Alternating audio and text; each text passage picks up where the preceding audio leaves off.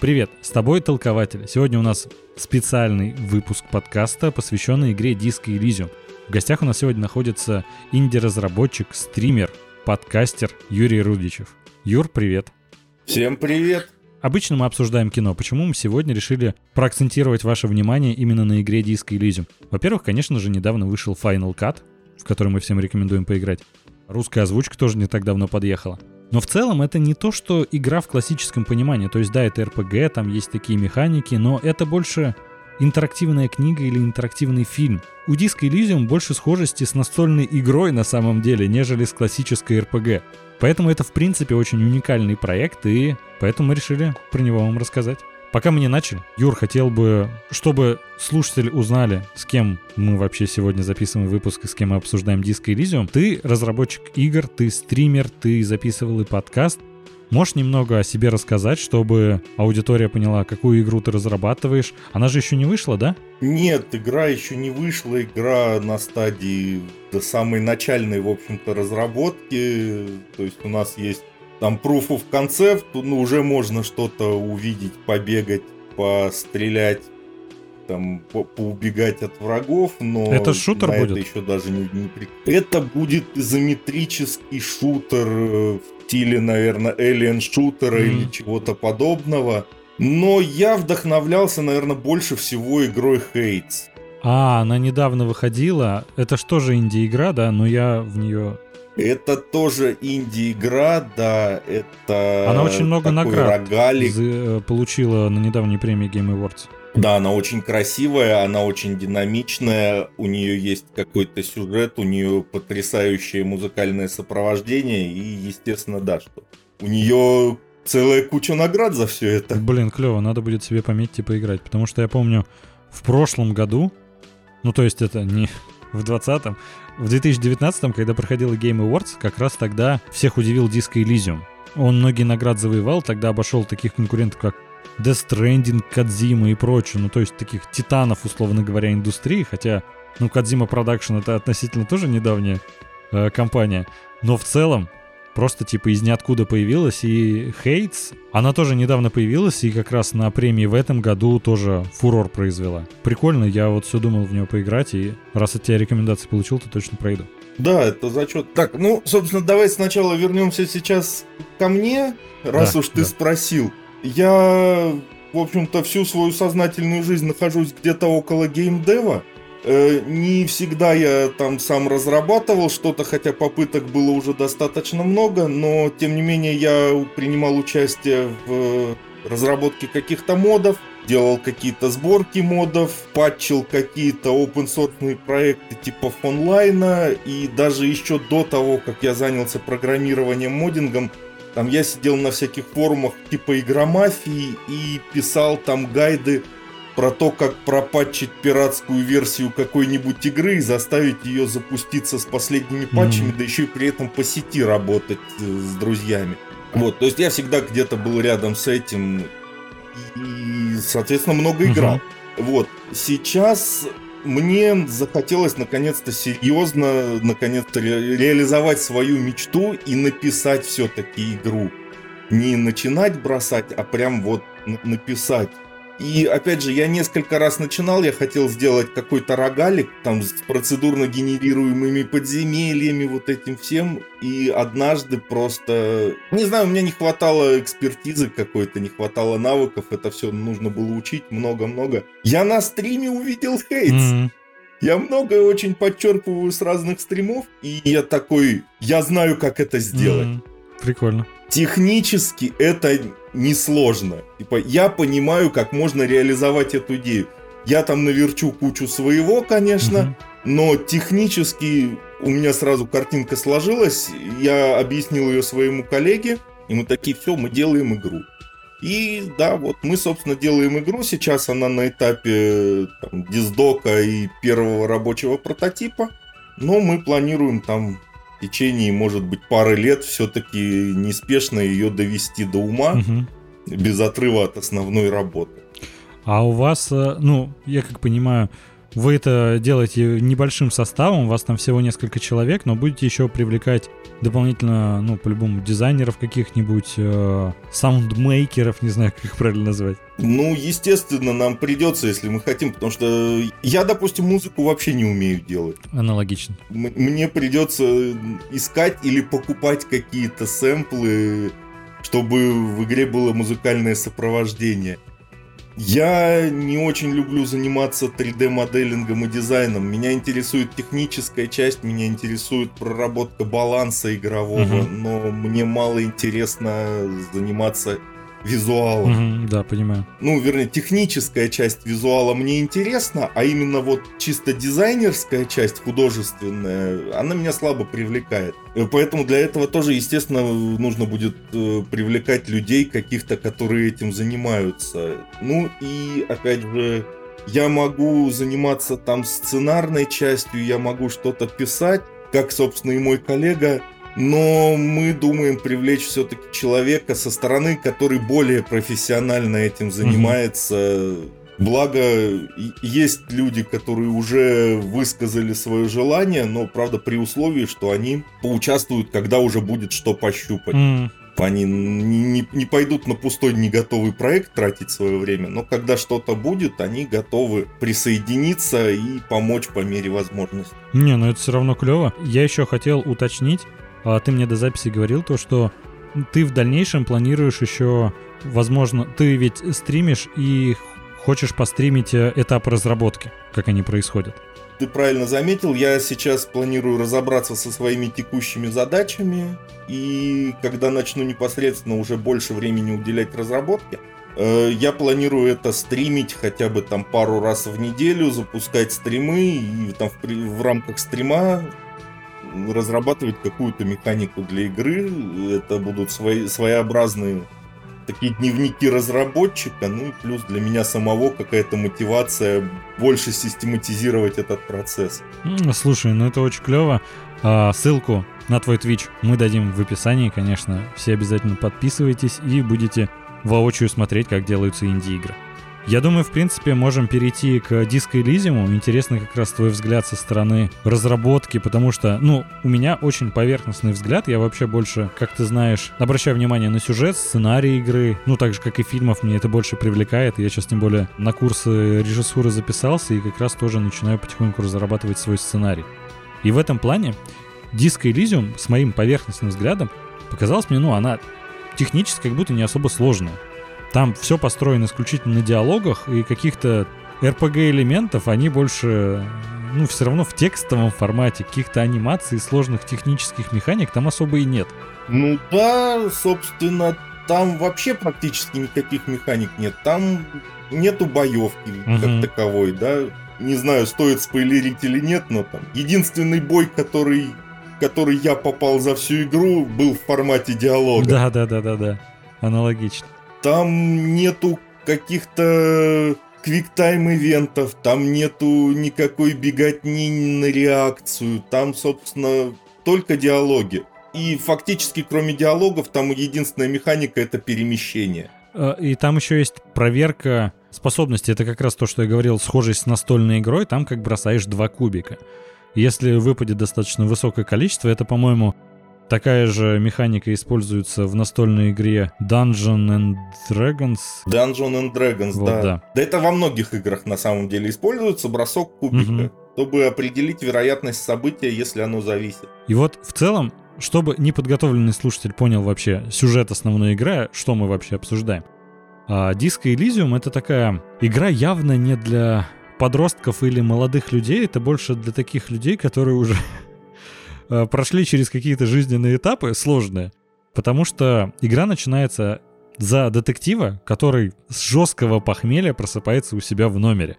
А, собственно, основная концепция игры ты должен просто распутать преступление, то есть основная фабула очень и очень простая, но на деле как раз харизма героя, его поведение, его бэкграунд — это как раз то, что тебя гораздо больше как игрока погружают в процесс. То есть кажется то, что чувак просыпается в номере, он детектив, он такой пошел расследовать. И как-то вроде, ну, конечно, интересно для любителей детектива, я, например, как раз таким являюсь, но не кажется, что это, знаешь, такой бум или революция в геймдеве, как сейчас уже Disco Elysium называют. И там прикольно, что RPG-механики, они присутствуют. Ты как раз изначально создаешь себе персонажа, ты выбираешь, какие у него есть сильные стороны, какие слабые, какие определенные характеристики ты можешь себе повышать. И вся концепция того, что этот э, детектив, главный герой, он просыпается с такого жесткого похмелья, что у него отбило всю память. И ты, собственно, вместе с ним пытаешься вспомнить, что это вообще за человек, и попутно пытаясь распутать преступление. Очень, очень забавно, клево. Местами, конечно, можно словить неплохой экзистенциальный кризис, но в остальном игра, как лично по мне, бесподобна. Э, слушай, да. Во-первых, по поводу амнезии. Самой амнезии нас не удивишь. Ну да.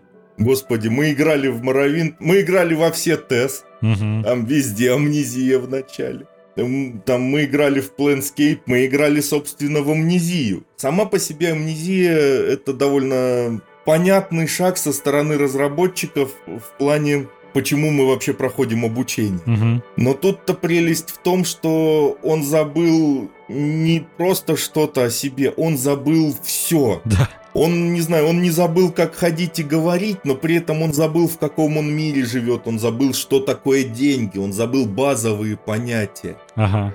И мы эти базовые понятия, базовые знания о мире, о том, как называется этот мир, о том, что такое, блин, деньги и для чего они нужны, о том, как устроено местное мироздание, узнаем вместе с персонажем.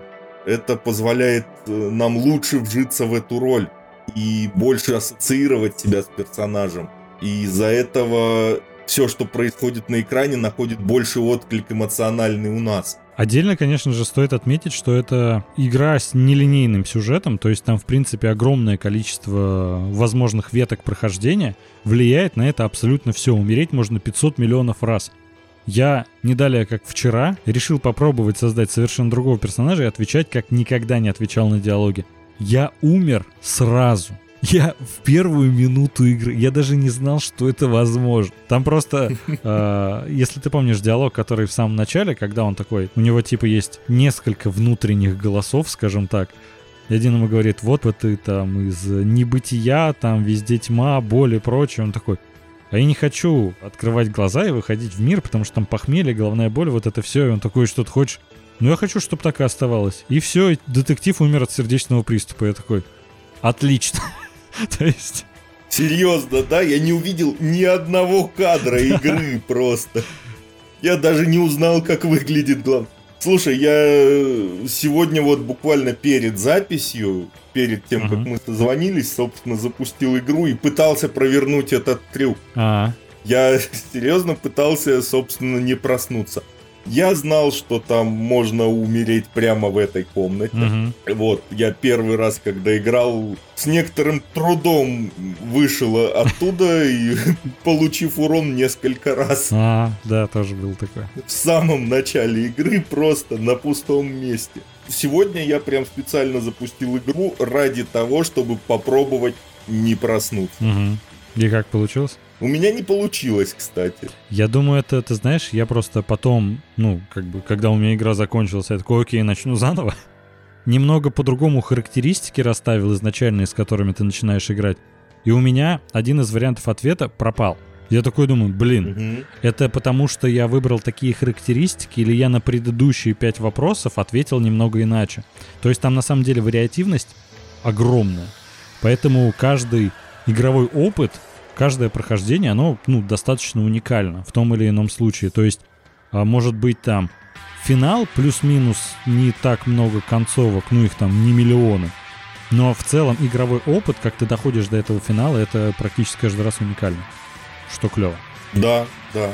Причем, то есть ты всегда можешь провалить какую-то уникальную проверку, ты всегда можешь выбрать какой-то такой вариант ответа, который тебе больше нравится, или ты можешь никогда не выбрать вариант ответа, который ты считаешь там каким-то некорректным. Чтобы особо э, не портить людям впечатление от прохождения и не спойлерить сюжет, э, я думаю, интересно было бы рассказать про историю разработки, собственно, этой игры, потому что это тоже не такая не самая обычная история. Там же главный разработчик, насколько я знаю, он пробовал писать книги раньше, и у него это не особо получалось, он не особо кайфовал от процесса, и он в итоге решил перейти в разработку игр, и на самом деле Disco Elysium, по-моему, во многом поэтому похоже больше на интерактивную книгу. Тогда и мир сам Диска Элизиума это мир из его произведений. Mm. Который он этот мир тестировал на читателя, прежде чем перенести его в игру. Сейчас, да, сейчас разработчик считает э, писательское дело это не то занятие, которым бы он хотел заниматься. Ну, у него очень хорошо получилось э, в создании игр. В плане игры, да. Ты, кстати, видел, э, вот у разработчика выход... незадолго до игры, вернее, незадолго до того, как он начал заниматься игрой, выходил, не знаю, повесть, роман, скорее рассказ, наверное, mm-hmm. или новелла э, «Священный и ужасный аромат». Не, не знал. Там были иллюстрации Александра Ростова к этой книге. И если посмотреть на эти иллюстрации, очень хорошо видно, откуда был взят стиль диска Элизиума. Mm. Визуальный стиль. А, да, я, по-моему, видел несколько артов, и как раз прям я изначально подумал, что это из диска Элизиума. Но это было еще до диска Элизиума. Я не знаю, взяли ли они этот стиль или привлекли его в итоге к разработке, но стиль очень похож, и видно, что он появился еще до того, как они сделали игру. Все, что можем на этот счет сказать, ее хочется и первый раз пройти, и потом перепроходить, перепроходить, чтобы узнать все. У меня такое же было с Detroit Become Human. Я первый раз ее прошел, и я такой, я эту главу хочу, про... я хочу узнать все развилки сюжета. Я даже начал это делать. Потом я просто понял, что у меня нет такого количества свободного времени, чтобы узнать все сюжетные ветки. Я просто вбивал на ютубе концовки. Я узнал количество mm-hmm. концовок, где-то основные развилки и прочее. Тоже безумно клево, но это, опять же, это AAA проект. А тут, когда индюшатина и такого качества, супер. Ну, сейчас инди-студиям стало сильно проще. Я около геймдева как бы уже много лет, э, но сейчас, когда стали доступны вот эти игровые движки, условно бесплатные, mm. которые могут прям так сильно упростить жизнь, и то, на что раньше, грубо говоря, у одинокого там разработчика, начинающего с нуля, могло уходить там полгода работы, сейчас можно сделать за вечер. Mm, нифига себе. Да, сейчас не нужно заботиться там о том, чтобы писать свой собственный рендерер, свой собственный обработчик моделей, там свой собственный вывод звука, свою собственную систему управления. Ничего не надо, это уже есть. Угу. Ты просто берешь готовое, адаптируешь под себя, вуаля. А, раньше не было таких хороших э, возможностей. И это очень сильно стимулирует именно людей, которые не готовы годами разрабатывать там, э, чтобы персонаж сделал свой первый шаг, угу. да, а которые хотят там реализовать какую-то идею, проверить ее, сделать что-то необычное. И хотят быстро получить результат. И благодаря этому очень много появляется таких маленьких, никому неизвестных проектов, но, но с душой, с идеей, с, с какой-то новинкой, с какой-то изюминкой.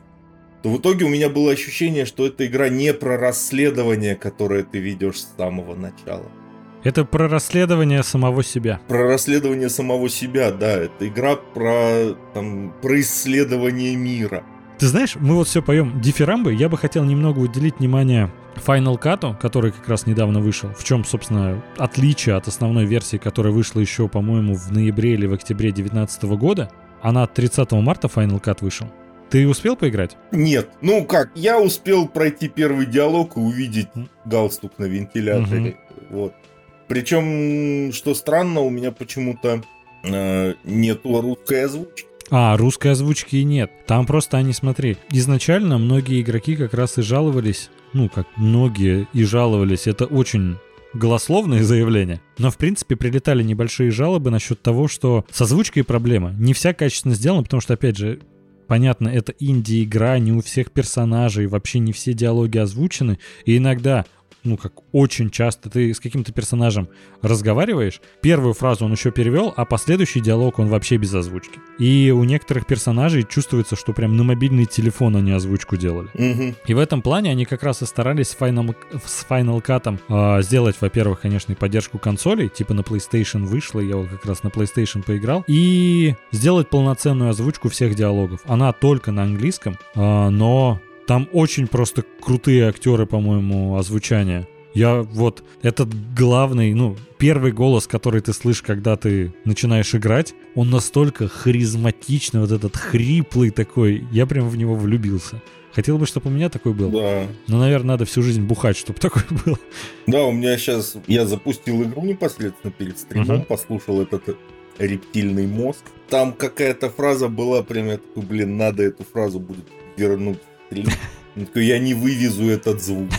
Да. А моим голосом это будет совсем не то, она будет совсем не так звучать. Я еще отдельно хотел сказать то, что, ну, во-первых, озвучка в Final Cut это клево, и сайт-квесты новые появились, но я на деле еще не прошел все, которые были до этого, поэтому я буду как раз перепроходить игру. Но у меня появился опыт игры на плойке. И честно тебе скажу, играть в нее менее удобно, чем на ПК. Я думал, там сделают курсор такой же, как, собственно, на компе ты мышкой управляешь, э, выбираешь, куда должен пойти персонаж, зажимаешь там тап, чтобы он подсветил, к примеру, активные предметы, интерактивные в помещении, которые, с которыми ты можешь взаимодействовать. На плойке немного не так. Ты одним джойстиком просто выбираешь предмет, и это не курсор, а просто типа он идет по кругу активных предметов интерактивных. И это неудобно, во-первых, а другим, ну, стиком ты просто управляешь, куда он пойдет. И в итоге, короче, я так посидел, поиграл где-то час или два, я такой, блин, ну это очень неудобно. Мне это прям не нравится. Я понимаю, это они только сейчас адаптировали под плойку, и раньше вроде поддержки контроллера вообще не было, но я бы прям рекомендовал всем на ПК проходить по возможности. Слушай, я вообще не знаю, как можно играть с геймпада в point and click. А тут, ну, по да. сути, есть элемент point and click, для меня, допустим, как для разработчика, вот эта система управления это вообще самое сложное. Ее сложно сделать удобной, mm-hmm. сложно сделать отзывчивой. Не, не, даже не столько технически сложно, сколько придумать это. Mm-hmm. Технически, наверное, разобраться, понять не проблема, сможет даже, даже не программист сможет по большому счету с этим разобраться в современных движках, а вот именно придумать, угу. особенно в условиях ограниченных возможностей, как э, с той же самой плойкой, там у тебя нету клавиатуры, там у тебя нету мышки, там у тебя есть геймпад. Угу. И тебе нужно придумать удобное, хорошее управление, имея сколько, 10 кнопок и 2 стика. Ну, типа того, да. Э, э, это довольно нетривиальная задача. И, видимо, вот они не с первой попытки с ней справились. Возможно, будут еще пробовать она ведь не особо, ну, у нее низкий порог вхождения, то есть это не какой-то шутан. В нее может играть абсолютно любой человек, который даже до этого никогда клавиатуру с мышкой в руках не держал, условно говоря. Ну, кстати, я вынужден с тобой не согласиться. Mm-hmm. И это не мое мнение, это буквально неделю назад коллега мой на работе сказал, что для него диск Elysium невероятно сложен. Почему? Из-за обилия информации, которую нужно запомнить. Mm. Потому что там нужно изучать мир, там нужно знать, куда идти. У тебя же там даже карта не сразу появляется. Да у меня она вообще в конце игры, если честно, появилась. Ну, ближе к концу, скажем mm-hmm. так, да. Это довольно сильно напоминает старые хардкорные вот эти игры, где у тебя нет ничего, у тебя нету журнала с заданиями, у тебя нет маркеров на карте, у тебя нет карты ты должен помнить, сколько у тебя заданий взято, куда тебе нужно пойти, угу. где найти персонажа. Причем это сейчас все привыкли, что от, открыл карту, у тебя там маркер, все, повернулся, пошел по прямой, да, да? да, да. А там, когда играли в какие-нибудь, не знаю, да те же Арканумы, не знаю, тебе там сказали, пойди в такой-то город, найди там третий дом налево от площади, и там найди вот такого-то персонажа и скажи ему то-то, то-то. И ты идешь, ты, да ты даже не знаешь, где этот город. Тебе еще город нужно сначала найти, а потом там какой-то третий дом от какой-то там площади. Угу так и тут. У меня несколько раз возникало такое ощущение, когда там изучил мысль, и тебе там говорят, что нужно пройти там откуда-то мимо того-то, потом угу. свернуть туда-то и там увидеть там какой-то домик. и ты такой, блин, где-то я это видел. Вот это school, короче. А карты нету, и ты такой, ну сейчас надо идти по ориентирам. Хорошо, хотя бы журнал есть, где все это записывается. Да, да, да. И вот моему этому коллеге оказалось сложно удерживать такое огромное количество информации в голове. Он может просто запутаться и не понять, куда ему идти, что делать и где искать. Это да, слушай, я даже об этом не подумал, а там действительно... Ты можешь даже банально не поговорить еще с персонажем, которому тебя отправят в другом диалоге. такой, так, окей, я должен пойти вообще не знаю кому. То есть ты его даже не то, что не запомнил, ты еще не знаешь этого персонажа. Да, да, да, да, да. Я думаю, с тобой сейчас плавно перейдем к обсуждению игры Арканам. Она в свое время стала культовой, это одна из первых нелинейных RPG-игр в таком формате, она в этом плане схожа как раз с Disco Elysium для начала. А, мы изначально планировали, да, записывать э, про Арканам тоже поговорить. Арканам это такая игра, которая вышла, по-моему, в начале 2000-х, конца 90-х, где-то в этом районе. 2001. Мне так непривычно слышать Арканам. Я привык, э, что все-таки Арканум. Я уверен, что правильно именно арканом, но просто, знаешь, в детстве, в моем сосничестве, так сказать, когда мне друг поделился игрой, английский язык мы, конечно же, нифига не знали, такие, ну, наверное, это читается как арканам. Вот и все. И поэтому пошло-поехало, что, по-моему, до сих пор половина игроков, которые хоть играли в эту игру или слышали про нее, делятся на тех, кто называет это Арканум или Арканам. Я первый раз слышу. В чем прикол? А, основная концепция игры, на самом деле, в чем она привлекала внимание в свое время, там есть противоборство магии и технологии.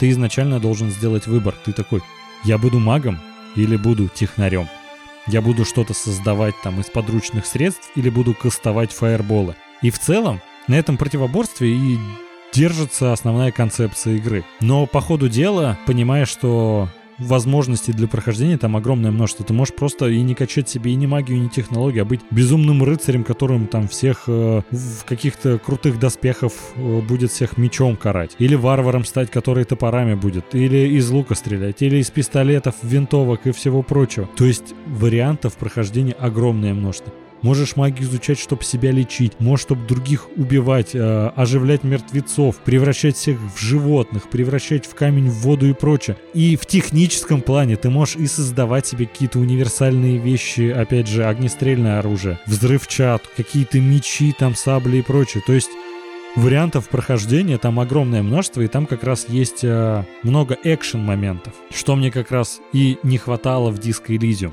Как давно ты играл в Арканам, Юрец? Последний раз на этой неделе. Не так давно. А вообще, когда в первый раз прошел? Во-первых, я ее так и не прошел.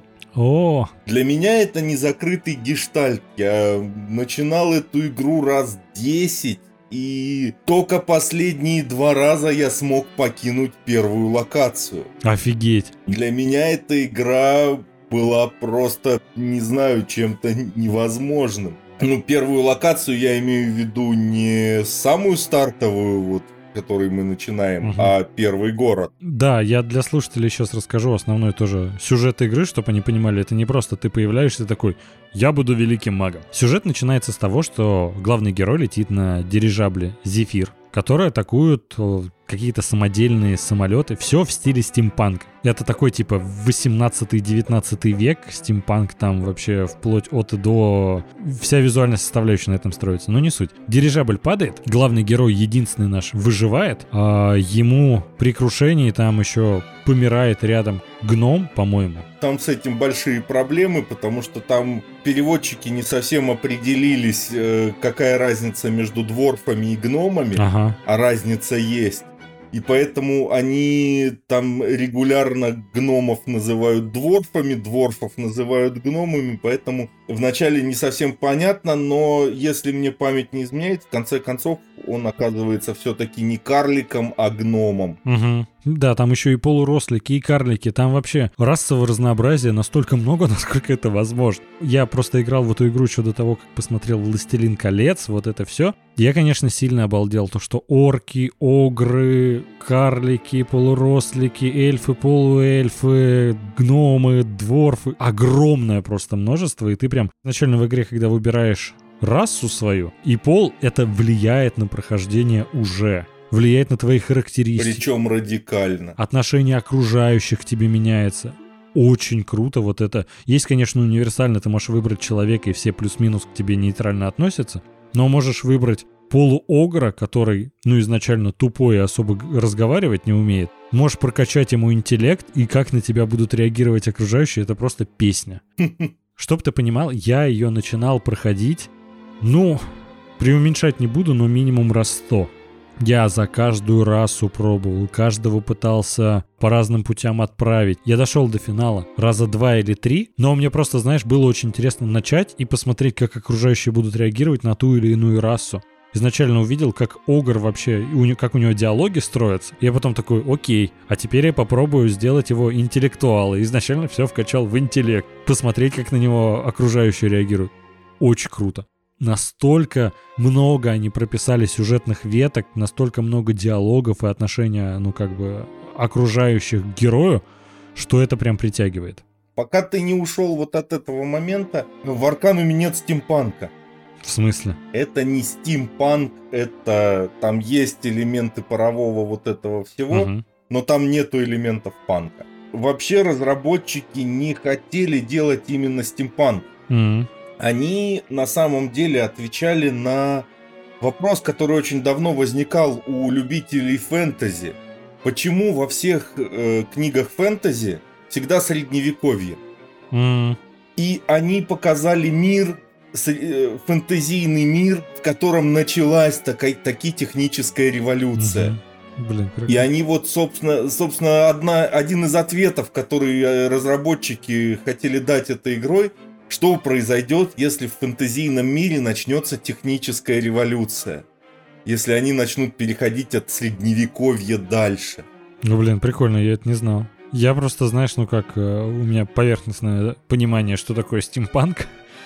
Я такой, винтажные всякие там э, вещи какие-то. У меня единственный пример это фильм «Дикий-дикий запад» с Уиллом Смитом.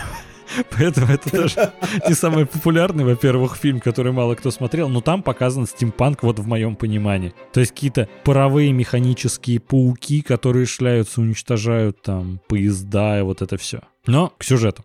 Гном передает кольцо, говорит, передай моему сыну. Мы там что-то пытались сделать, как он говорил, но ничего не вышло, и умирает. И к тебе подходит из тумана просто какой-то чувак, Вирджил, а, который говорит, обалдеть, как ты выжил, дирижабль упал, вот это про тебя говорила наша, э, наш пророк, вся наша религия основана на том, что ты будешь спасителем. Ну, то есть чувак, который из огня восстанет. Такой стоишь, а что вообще происходит? Он такой, ну, как тебя зовут? Он такой, да я не помню. Ну, то есть у него амнезия. Классика. Ну, то есть это у меня как раз первое, что натолкнуло, когда я начал играть Disco Elysium, то, что есть какое-то сходство с Арканом, с Арканумом, а, что некоторые вот такие моменты, как, знаешь, начинаешь с амнезии и сразу встречаешь своего напарника. И то же самое, как в Арканум амнезия произошла из-за вследствие крушения дирижабля, и встречаешь своего напарника Вирджила. Только, знаешь, даже в Арканум вариативность побольше, и, ну, ты можешь договориться с Вирджилом, что он уйдет дальше и не будет твоим напарником. То есть там можно набирать себе последователей или проходить соло, что, ну, клево. Но Вирджил безумно полезно, если кто-то будет проходить э, или перепроходить, обязательно заручайтесь его поддержкой. Потому что чувак умеет кастовать, лечит. Это ж клево. Вообще изначально начинаешь настолько слабым персонажем, что лично у меня Вирджил всех убивал, охранял меня и лечил. Шикарно. Лучший подручный, который когда-либо был. Но это как раз старая добрая такая хардковая игра, где чтобы у тебя город даже отразился на карте, тебе нужно или прям просто войти в него, пройти как-то мимо, гуляя по карте, или ты должен найти какого-то персонажа, который с тобой поделится местоположением этого города. И такая механика безумно разнообразит э, прохождение, потому что, честно, в детстве, ну, я сотни часов тратил на то, чтобы я карту исходил вдоль и поперек, чтобы найти места. Зигзагами вот так вот, чтобы найти все локации. Да, потому что, знаешь, впервые с этим сталкиваешься, когда идешь в какой-то другой город, а бац, у тебя на пути точка появилась. Ты такой, в смысле, там какая-то локация была, и ты на нее заходишь и понимаешь, что там иногда не запускается сюжет, потому что ты, ну, просто ее нашел, эту точку. Тебе нужно еще найти квест, который тебя к этой точке приведет. Короче, там вариативность вот прям достигла каких-то нереальных масштабов. Но забегая немного вперед, игра безумно провалилась в прокате по понятным причинам. Потому что ну, она безумно да. забагованная была. Ужасно забагованная, причем игра стала по сути культовой, потому что у нее до сих пор там огромная фанатская база, да. и она настолько забагованная, что патчи выходят до сих пор. Да. До сих пор комьюнити пилит патчи и исправляет баги. Прошло уже 20 лет. Слушай, это, конечно, юбилей у игры в этом году, и мы про нее как раз разговариваем. Да-да-да. Слушай, ну, честно, сама вариативность прохождения там доходит даже до каких-то немыслимых масштабов в том плане, ты выбираешь себе сначала расу, ты можешь, да, выбрать там технологию, магию, конечно. Всем понятно, что ты не можешь выбрать э, дворфа какого-нибудь и такой, он будет у меня магом. Там у него предрасположенность к технологиям изначально есть. А, или там, я буду эльфом, но технарем. Там тоже не все так сладко будет. И ты можешь выбрать пошаговый режим, ты можешь выбрать, что все в real-time е происходит, все бои. Причем ты это легко можешь прямо во время боя переключать одной кнопкой. Да. Эту игру хочется проходить ну, сотни часов погружаться в этот мир, потому что, опять же, там лор очень клево прописан. Но, пока мы не перешли к нашему experience у вот это все, у игры клевая история создания. Потому что разработчики Тройка Games, которые насколько мне память не изменяет, э, выпустили всего три игры. Они выпустили три игры, и все три игры стали в определенных кругах культовыми. Конечно. Arcanum, Bloodlines Masquerade и Temple of Elemental Evil. Так Fallout они еще делали. Первые две Нет, части. Fallout делала студия Black Isle. И выходцы из Black Isle, собственно, уже в составе Тройка Games сделали Аркану. А, вот в чем прикол. Слушай, я думал то, что Тройка Games сделали и Fallout первые две части. Нет-нет-нет. Тройка Games сделала ровно три игры. Арканум была первой. Офигеть. Но делали это чуваки на опыте. После, собственно, после Вестланда, после Fallout уже. Слушай, ну, Fallout прям, конечно, первые две части очень сильно отличаются от того, что вышло там, начиная с третьей, когда она, знаешь, такая стала более э, популяризированная. Я начинал что Fallout, что Skyrim. Если не сотни, то несколько десятков раз точно проводил там по 5, 10, 20 часов, и я такой, ну я не могу, мне не нравится. Я знаю, что огромная фан-база, это культовая игра, но я не ну, могу. Ты погоди, ты какой Fallout начинал? Третий, четвертый, Нью-Вегас не начинал. Андрей, Андрей, третий, все, что начиная с третьего, это не Fallout. Это Skyrim с пушками. Вот да, вот такое у меня ощущение возникало. Первые две части я пробовал начинать играть, но это было после Арканума. И у меня поэтому, знаешь, ну как-то... Мне Арканум больше нравится как раз выбором магии, технологии, вот это все. А в первом ведь, ну...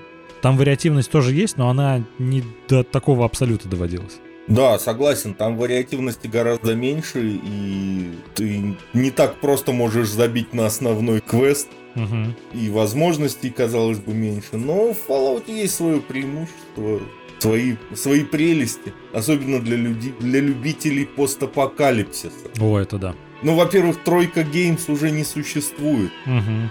Они, к сожалению, не вывезли они провалов э, своих игр, которые, несмотря на всю их культовость, на весь их статус и на то, что в эти игры до сих пор приходят новые игроки, чтобы поиграться, и их до сих пор покупают в Стиме. На то время они коммерчески провалились совершенно оглушительно, у них не было ни одного коммерческого успеха, несмотря на то, что игры очень крутые идейно, сюжетно, концептуально, но совершенно ужасные с технической точки зрения, потому что все три игры это просто рассадник багов. У Аркана, у Arcanum и Troika Games, в принципе, проблема была, знаешь, не только с технической точки зрения. Arcanum, ну, лично по мне, во-первых, я изначально не мог его пройти по одной простой причине. Игра крашилась. Причем достаточно да. в начале игры я наконец-то нашел, кому принадлежит это кольцо. Я думаю, это, наверное, финал игры. А это на самом деле, ну где-то, если не начало, то ближе к середине. Я не смог зайти к нему в дом. У меня вылет происходил. Я такой, а это на дворе двухтысячные. Ты такой, в интернете патчи поищу. Ну, конечно, нет. Ты такой, ну все, моя игра закончена. Я поэтому начинал сотни раз, пытался изучать мир и не выполнять основной квест, потому что мир хотелось изучить, я понимал, дальше я пройти не могу. То есть я ее смог пройти только когда э, в конце нулевых э, купил диск пиратский, пропатченный. Я такой, клево, я буду играть. И проблема была с выходом, потому что она вышла незадолго после того, как вышел Диабло. То ли первый, то ли второй, уже точно не помню. И проблема была в том, что, ну, Диабло стала культовой. Она была просто хитом продаж, все в нее играли, все про нее говорили. И на деле я смог в Диабло поиграть после того, как я уже поиграл в Арканум. Я такой, ну это прикольно, но Арканум-то гораздо круче. Вы вообще играли? Типа это условно говоря, как будто какая-то обрезанная версия. Она клево сделана, я не спорю, но Арканум на несколько голов выше, мне тогда казалось. При всем том, что я ее не смог пройти до конца. Сам геймплей, сама вариативность. такой, вы видели вообще? Такого ведь никогда не было. И Тройка Games изначально планировали ее выпустить до Диабло. У нее появились хорошие отзывы, оценки. Они такие подумали, если мы сейчас прям выпустим, то просто, ну, игру никто не заметит. Мы подождем год или два, по-моему, они прождали. Выпустили ее.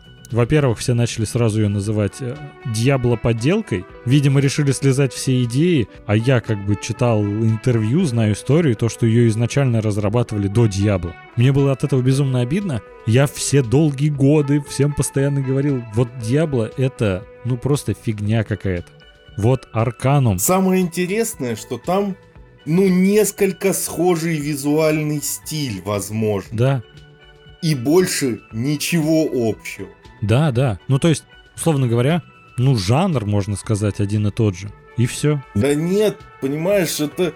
Э, Диабло это классический лутер РПГ. Ты бегаешь, мочишь да. толпу монстров ради того, чтобы выбирать выбивать более крутые шмотки, чтобы одеться и мочить более сильных монстров.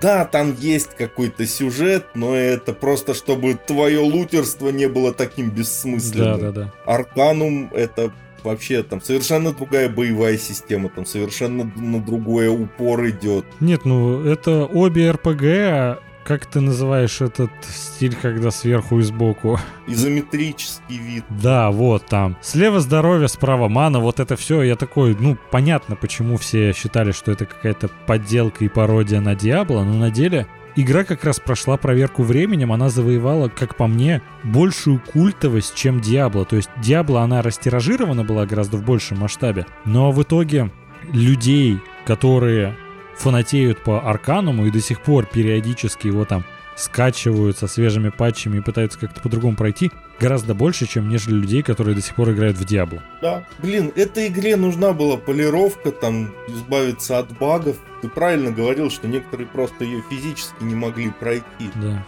Но когда ее пропатчили и заапдейтили, люди смогли ее распробовать. Ты знаешь, кстати, что там был сетевой режим? Первый раз слышу. Я играл. Э, в Стиме, когда она появилась, по-моему, или когда я на пиратском диске купил. Там сетевой режим, он всегда был, он у меня был обычно недоступен просто.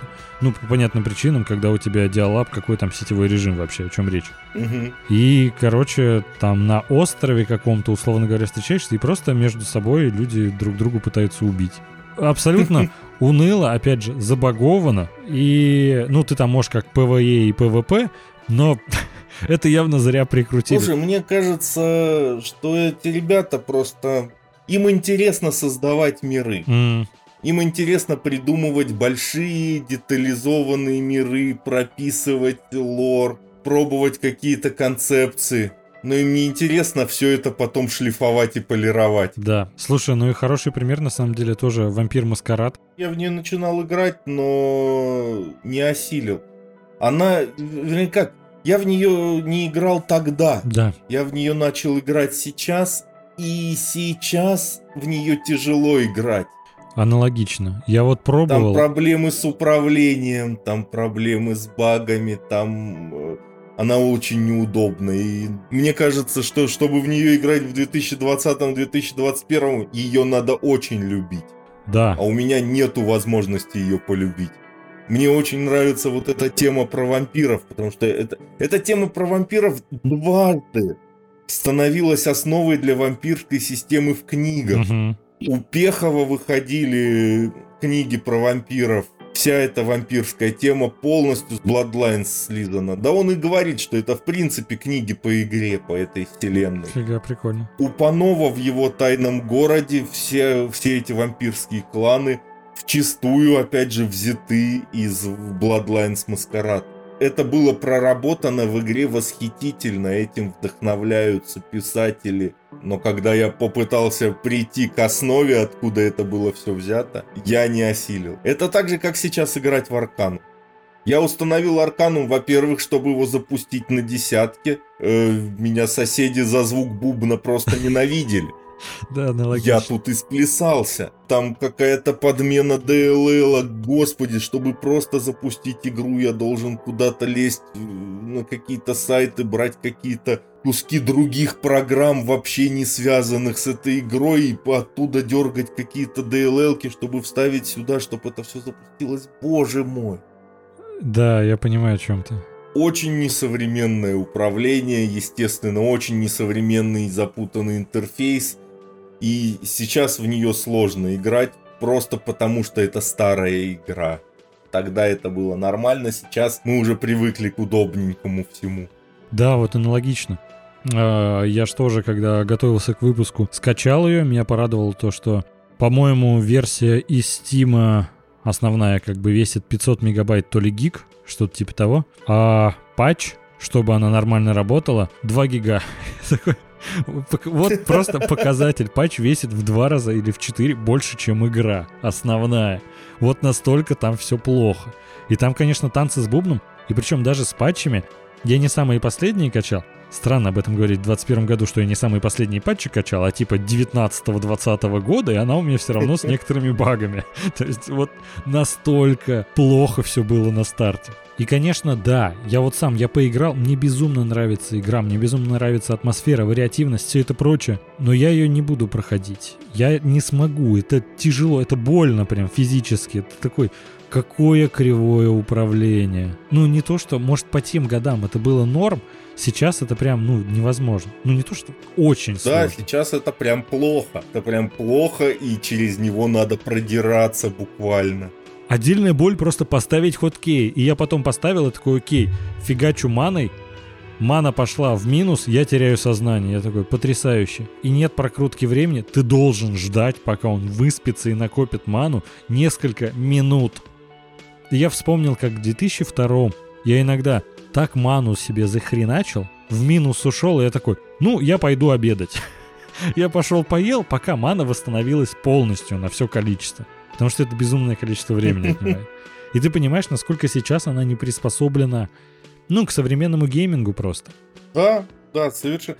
Да, слушай, мне кажется, сейчас эта игра вообще бы не имела шансов на выход. О, да. Да, слушай, ну вот знаешь, опять же, я вот когда начинал играть сейчас недавно, я обнаружил, ну, большое прям сходство с Disco Elysium, конечно, вот этот напарник Virgil и Амнезия, вот это все прочее.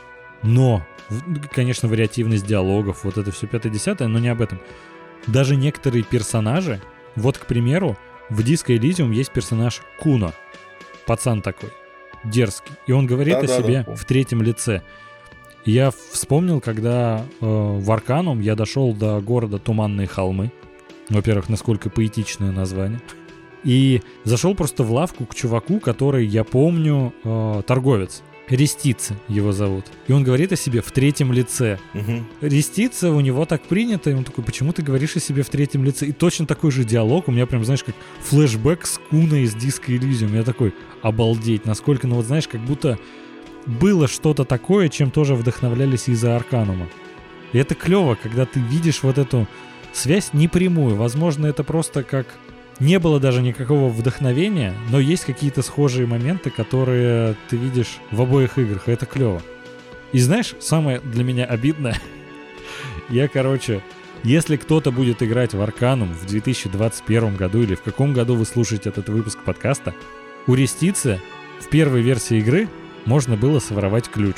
Это как раз у меня первое пошло задрачивание тогда, то что сохранись, загрузись, сохранись, загрузись, потому что я не качал вора. Но я знал то, что с э, рестицы можно поторговать, бабки у него, ему все можно продать, спереть у него ключик, зайти к нему в спальню, открыть его ящик и забрать все свои вещи назад и опять ареститься продать.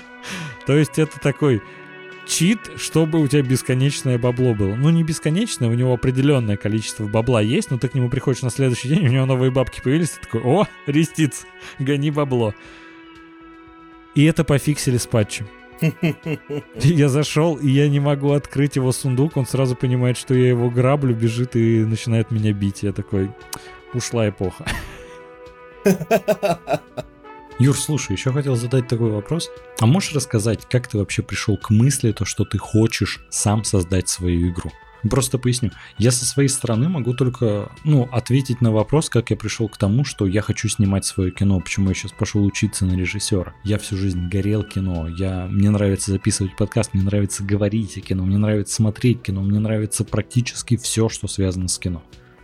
И в какой-то момент я просто понял, что я хочу стать частью этого мира, я хочу сделать что-то свое. Мне хочется не просто подмечать какие-то тонкости, нюансы, которые там в одном или в другом проекте как-то, может, правильно или неправильно сделали.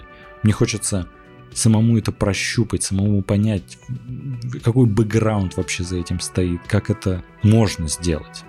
И поэтому я начал учиться сейчас. А вот ты предпринимал какие-то попытки э, создать уже свою игру. Там насчет модов то, что объяснил, это понятно, это ну, многим этим практиковались, а вот именно такое целенаправленное решение, то, что я сделаю свою игру, это ведь уже не просто какой-то, знаешь, подростковый, условно говоря, то, что, эх, сделаю свою игру, а потом что-то забил и прочее.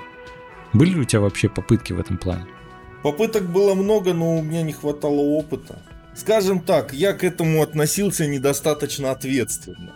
Ну, то есть у меня было желание делать какие-то игры, но грубо говоря, я, во-первых, не был программистом, я с детства там увлекался компьютерами, немножечко умел программировать, но это не было моей профессиональной деятельностью. И развивал, развивал я эти навыки в себе, ну, постольку поскольку от случая к случаю, когда не лень, когда там, когда не пошли с друзьями погулять. Вот, поэтому у меня там были какие-то мелкие наработки по игрушкам еще сто лет назад я как с нулевых начал, еще там, в одиннадцатом классе я первое что-то начинал делать. Я хотел э, реализовать из Might and Magic 8 карточную игру Аркамак, но как отдельную игру там, написать. И много-много раз я пытался, но, во-первых, у меня не было соратников, я всегда это делал, пытался один. Во-вторых, мне не хватало опыта. Э, в-третьих, наверное, не хватало идей. И сейчас... Я считаю, что сейчас я просто к этому созрел. И поэтому теперь я уже уверен, что возможность у меня есть, а значит, надо делать. Слушай, прикольно. А ты когда-нибудь, э, ты именно обучался на это? То есть, условно говоря, ты э, самоизучением занимался, ты пробовал, э, не знаю, какие-нибудь бесплатные курсы. Сейчас, знаешь, просто есть очень много школ, например, XYZ. Э, я проходил бесплатный интенсив по геймдизайну и познакомился там с совершенно потрясающими людьми, с которыми до сих пор общаюсь. И один из которых мне помогал в моем этом проекте. Я сейчас, прямо сейчас подписан на такой же там курс э, по геймдизайну от XYZ. И там у них есть еще интро-курс по разработке на Unreal Engine из которого я уже почерпнул кое-какие вещи, которых нам не хватало, когда мы командой там, активно разрабатывали.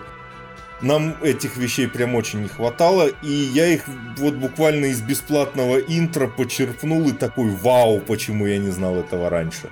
И поэтому, да, я хочу минимум пройти вот эти бесплатные интро по геймдизайну и по Unreal Engine. И если это мне зайдет, я планирую потом пощупать, возможно, и платные курсы. Слушай, клево, я как раз больше всего слышал про XYZ, у них сейчас как раз проходит скидка 20% на все курсы до конца апреля. Прикол в том, то, что не просто скидка 20%, они еще в подарок дают карьерный чит.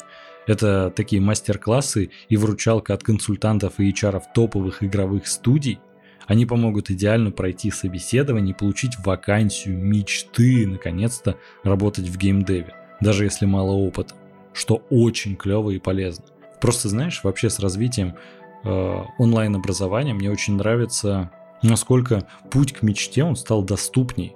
То есть, знаешь, опять же, э, я тоже воспользовался услугами онлайн-школы, чтобы начать обучаться кинорежиссуре, что клево. У меня проходят занятия как онлайн, так и офлайн, и у XYZ схожая система, что ну, мне безумно нравится.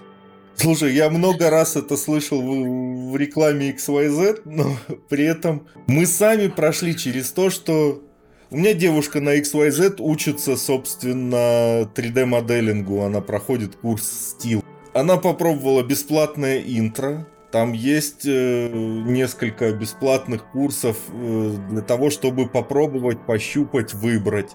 И ей эти бесплатные курсы зашли.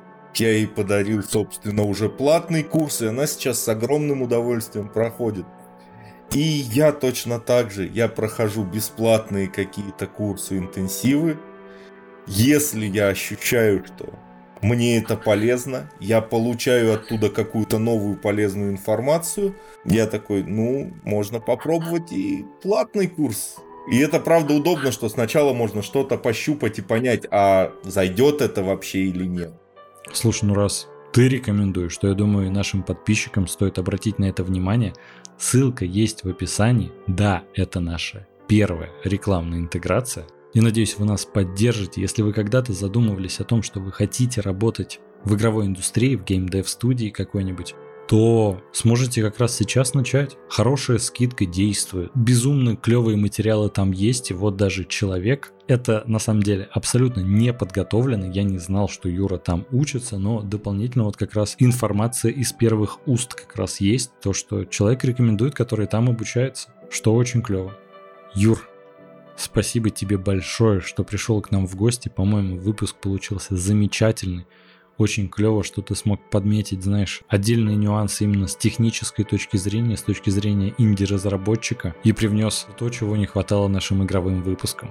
Ссылки на Юру есть в описании. Ссылка на курс от XYZ, конечно, тоже в описании. Проходите, регистрируйтесь по нашей ссылке. 20% истечет до конца апреля, но даже начиная с 1 мая, там есть дополнительная 10% скидка.